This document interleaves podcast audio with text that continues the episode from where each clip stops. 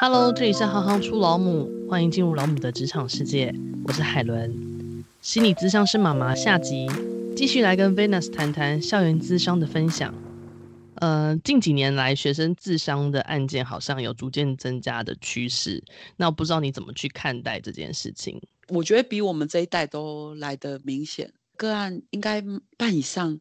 手上都是有疤的，或者是脚上都是有疤的，咨商的情况非常严重。但咨商跟自杀其实是不太一样的，咨商比较像是，像是他有一些展示，有一些话要说，可是他没有办法说，他希望被知道，所以他透过这个动作来说他那些没有办法说出来的东西。有些学生他可能会说，因为当下很痛苦。但是他因为年纪还小，表达能力也不够好，没有办法想清楚自己内在那个很痛苦的感觉是什么，他又找不到任何方法，他就借着智商来转移那个痛苦，从心里的痛带到变肉体的痛，但变肉体的痛好像比较好解决，他就会比如说我割下去之后，我内在的那个心里的痛，他就会比较减缓，就我的脑子都是说哦，这个手很痛，那这个手很痛，让我的心里。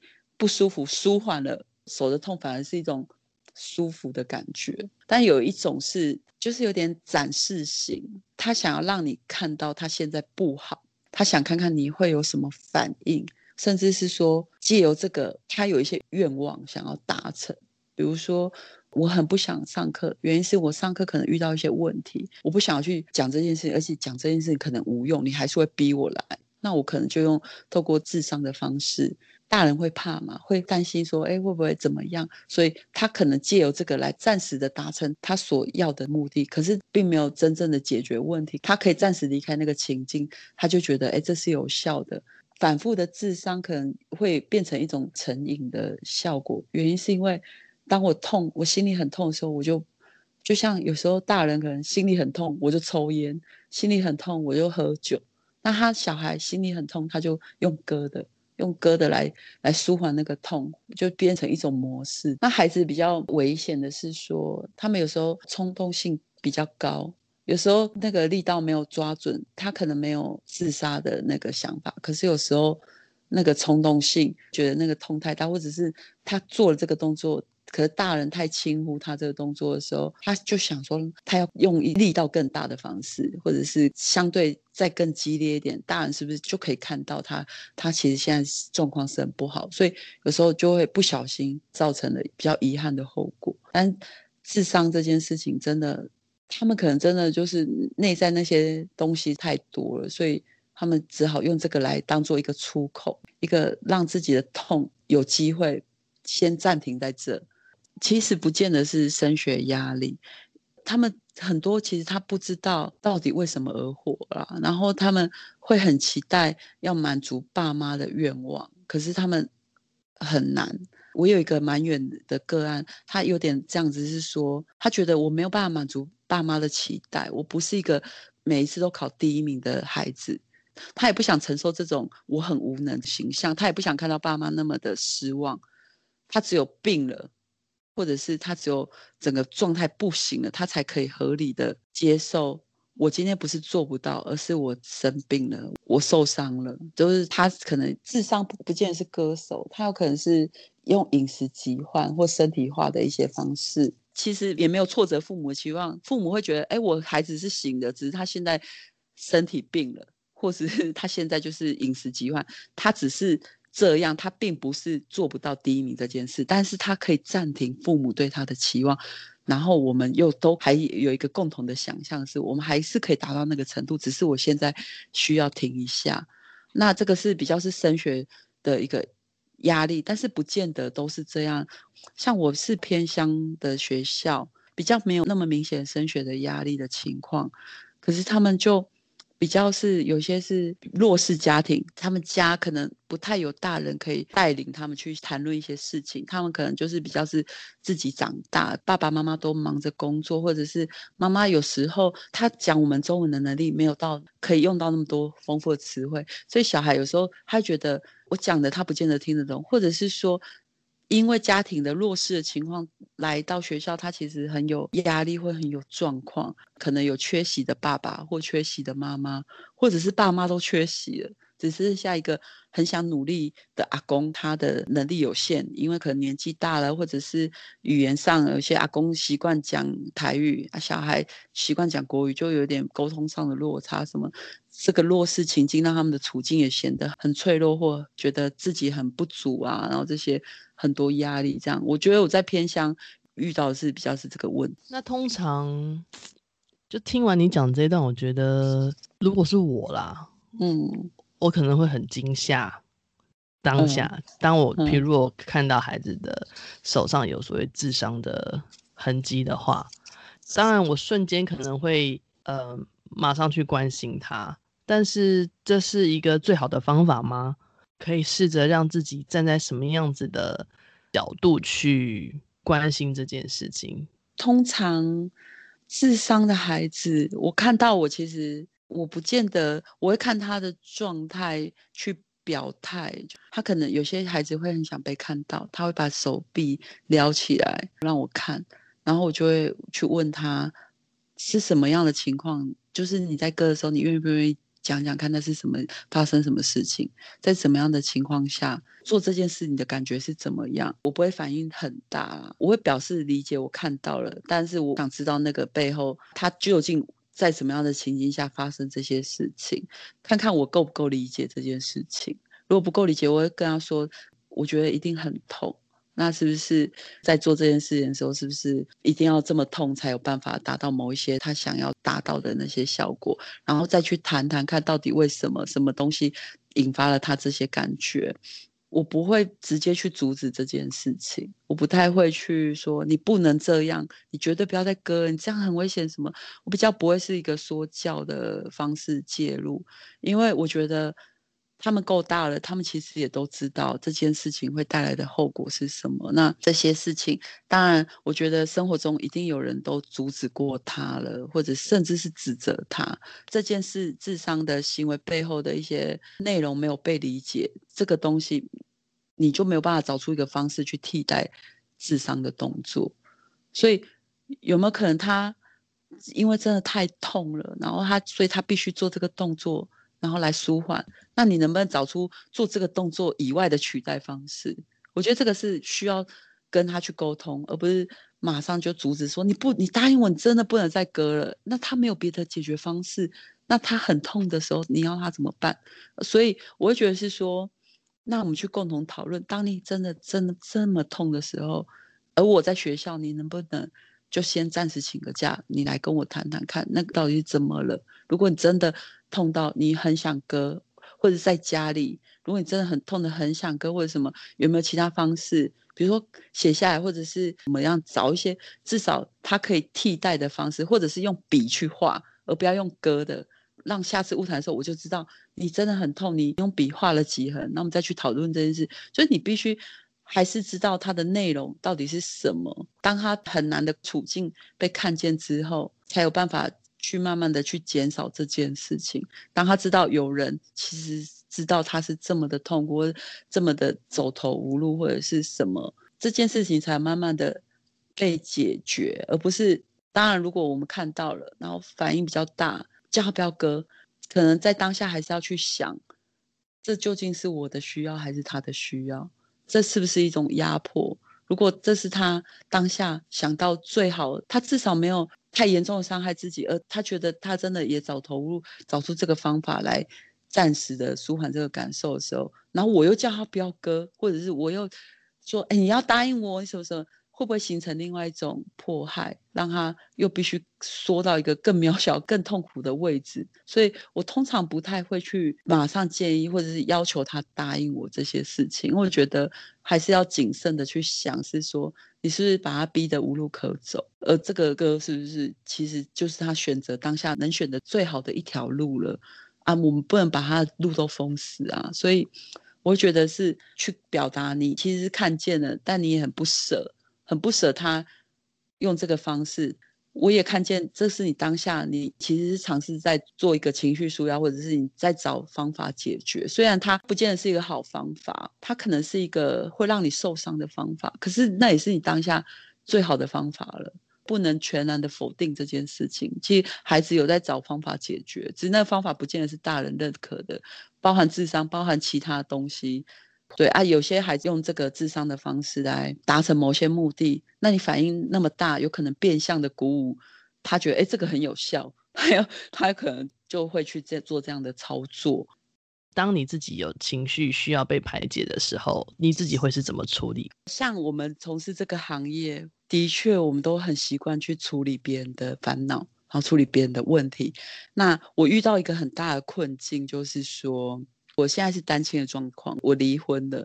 那个问题是我没有办法跟人家起冲突，我没办法跟人家吵架，或者是我甚至没有办法跟前夫去吵架，因为通常我在升起一股愤怒的时候，当我对着对方，我想要愤怒的时候，我同时间同理了他，然后我也理解了他，想说他的确有他的困难，我又何必想一想之后，好像这件事情就想了。我觉得那个角色包袱没有放下来，我在生活当中。也在做这件事情。其实本来你对一个人生气是很自然的事情，你本来就可以生气，你本来就可以把这些话说出来。可是，在智商室的位置上，我不是不会去，因为这是我个人的需求，我就习惯把它含容在里面，然后先同理对方的处境，然后也看得很清楚，所以我就会去同理前夫的处境，然后去导致我们很多事情都没有办法沟通，那所以就。一直情绪一直累积，那后来又当了妈妈，我觉得妈妈真的太伟大。孩子的出生等于是你当妈妈以前的世界断裂了，你的生命中突然就。多了一个其他人，整个彻底颠覆。然后我们又受到产后忧郁，然后很困难。我自己有找治疗，我一样需要有一个人，他可以让我把我的状态倒进去。另外就是我会去阅读，我还有开读书会，我很需要有其他人跟我产生连接，去聆听我的情况，然后我也去聆听他们情况，我们共同讨论一些议题。书写东西，因为东西如果在我内在太过混乱，很难厘清我到底现在怎么了。我又忧郁又悲伤又生气，然后内在一堆事情一直浮现上来。但是当我打写的时候，腾出一个空间，我跟这些东西有一个距离的时候，我仿佛就可以好好的看到我发生什么事情，那个历程到底是怎么样，就可以知道自己。当下是发生什么，然后有一个具体的东西在那里。最后一个最大的支持就是，当然是孩子。我看到他们的笑，应该就是我力量的来源吧。所以这些做一做还是很难的时候，我就会带他们出去跑步或者唱歌。我们很喜欢跳 K-pop 的舞，放歌，然后放超大声，母子三人在那边疯狂的跳舞，然后宣泄运动这样子，跳得很难看呐、啊，但唱得也很难听，但是很快乐。所以你有没有期待？自己成为什么样子的妈妈？呃，期待我自己就当一半的妈妈就好了，就是、嗯、很好，非常好。当一半的妈妈，然后你当一半的自己。我已经是一个单身的身份，所以我有时候我会让自己花一点时间约会。嗯，那当然是在小孩可能上课的时间，为什么不一定是跟异性？有时候跟同性，我需要去当一个女人。然后当一个我自己，当一个我做我喜欢做的事，不会太用妈妈的角色来捆绑我自己啊。你对孩子也会期待，是他当一半的孩子就要，一半他自己，他是可以当他自己的。就你对他也不会有那么多埋怨，说，哎，我为你怎样怎样，我都不出去约会，不去干嘛的。然后所以你也要尽量配合，那才不会有那股怨气啊。很好啊，那个情绪勒索才不会一直被浮 现出来啊。为什么我这么做，然后你不这么做？身为女人的你自己。那部分也是很重要的。你除了是一个妈妈，你还是一个女人，所以你还还是要照顾你自己，然后满足你自己的期待，满足你自己的需求，这个都彼此都需要去被满足啦，不可以太过偏颇，不然会很容易心生埋怨。开始你会觉得啊，没办法，的确会这样，可是那渐渐后面会变成真的是对孩子会有一一些太过重的要求。咨商师的职涯里面，应该横跨了你成为母亲之前跟之后嘛，对不对？对对。那在成为母亲之后，你对于智商者的沟通方式，你自己觉得有改变吗？你会用智商师的训练跟经验去跟你的小朋友去做沟通吗？我觉得我在成为母亲之前，我对于智商室里面的个案，我觉得我好像比较没有办法产生连结。那种连接是说，好像比较是有距离的，然后比较没有办法。我觉得我跟他是平行的，可是其实我觉得我好像比较是一个妈妈的角色，是说对于另外一个生命，不管他年纪大小，或者是不管是他是男的女的，有些都比我年长，但是我会觉得他曾经就是一个孩子啊，他的灵魂有可能还是在孩子的状态里面。更能有包容，或者是更有连结。不管他今天就算五十岁，他有可能也是一个受伤的孩子。我觉得我好像真的也比较有耐心，比较能包容。还还小，可能要教育他一些事情，给他一些规范什么的，会尽可能去提醒。我跟他们，不管是小孩或个案，都是有别于的两种生命。就我自己有自己的思考逻辑，可是那是我的，我会用这一套在治疗里面，我的部分是我的。那我今天对你，那是我的需求还是你的需求？然后这一套往往也会用在孩子，是说，我是一个妈妈，我会期待你好像可以乖一点，出去要遵守规矩，让别人觉得我是一个有功能的妈妈。